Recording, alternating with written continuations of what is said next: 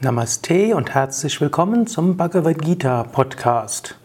Ich lese jeden Tag einen Vers und gebe einen kurzen Kommentar dazu. 17. Kapitel, 17. Vers.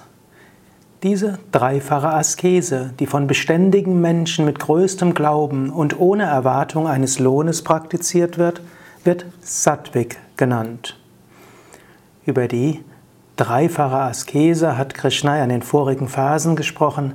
Er hat gesagt, die Verehrung ist die Askese des Körpers, eine freundliche Sprache ist die Askese der Sprache, eine Freundlichkeit des Geistes ist die Askese des Geistes. Gelassenheit, Gutherzigkeit, Selbstbeherrschung, Reinheit, all das ist Askese des Geistes.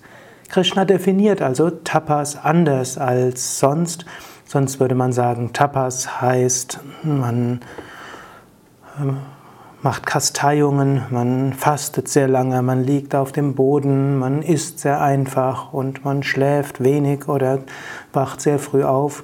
Krishna hat hier andere Definitionen von Tapas, also Askese.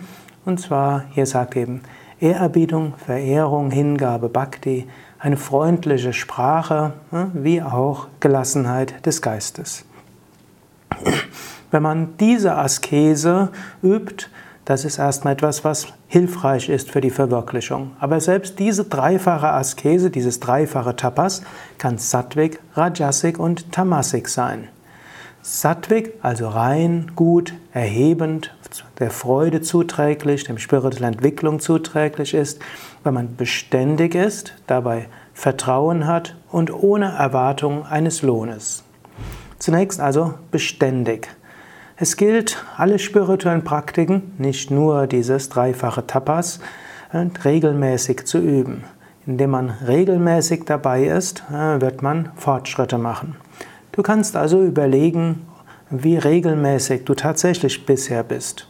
Man muss nicht immer das Gleiche jeden Tag machen, aber wenn man in irgendetwas vorankommen will, ist essentiell, täglich zu üben, täglich an sich zu arbeiten, regelmäßig zu sein, beständig zu sein. Das Zweite, was er sagt, Glaube, Vertrauen.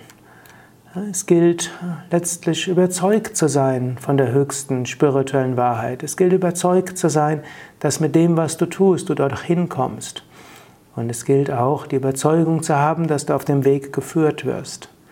Zu Anfang des spirituellen Weges wird gerne gesagt, Yoga benötigt keinen Glauben, insbesondere keinen blinden Glauben, sondern wir praktizieren. Wir sind, haben erstmal einen offenen Geist.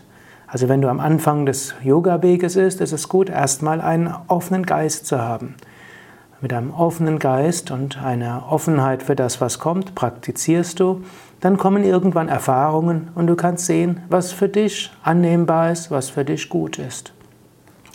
Wenn du dann eine Weile geübt hast, dann entsteht irgendwann ein Vertrauen auf Erfahrung und auf Kenntnis der Schriften, wie auch auf logischem Denken beruhend. Und wenn du dann mal ein Glauben an ein Vertrauen hast, ist es gut, diesen Vertrauen beständig zu halten. Es ist nicht gut, ständig immer wieder alles in Frage zu stellen, so kommst du nicht wirklich weiter. Es ist gut, dich immer wieder zu, dir immer wieder bewusst zu machen, ja, es gibt die höchste Wirklichkeit. Ich kann dorthin kommen. So viele andere aus den verschiedenen spirituellen Richtungen sind hingekommen. Ich werde das auch können und ich bin auf einem guten Weg und es ist ein Weg, der auf Schriften beruht. Es ist ein Weg, in dem es Meister gibt, die die Verwirklichung erreicht haben. Es ist ein Weg, auf dem so viele Aspiranten vorangekommen sind. Ich kann deshalb großes Vertrauen und Glauben haben und ich werde nicht jedem Zweifel des Geistes einfach nachgeben. Das Dritte, was er sagt, ohne Erwartung eines Lohnes. Wenn man erwartet, dass so wie man etwas macht, sofort man dafür belohnt wird, sei es Anerkennung bekommt, sei es, dass dort gleich tiefste spirituelle Erfahrungen kommen und dass die Kundalini erwacht wird, dass die Wirbelsäule heiß wird, dass Visionen kommen oder man auf Astralreise geht, das ist dann nicht mehr Sattvik. Sattvik heißt, es beständig zu tun, großes Vertrauen zu haben und nicht keine konkrete Erwartungen zu haben, loszulassen. Das ist Sattvik und so kommst du voran. Vergewissere dich hier deiner Motive. Erwartest du von deinen spirituellen Praktiken kurzfristige Wirkungen? Erwartest du, wann immer du praktizierst, sogar ein schönes Gefühl? Erwartest du, dass du gesund bist und so weiter? Kurzfristige Erwartungen sind nicht gut. Langfristig kannst du schon erwarten, dass du auf dem Weg vorankommst. Nur kurzfristig habe einen offenen Geist. Sei beständig und habe Vertrauen.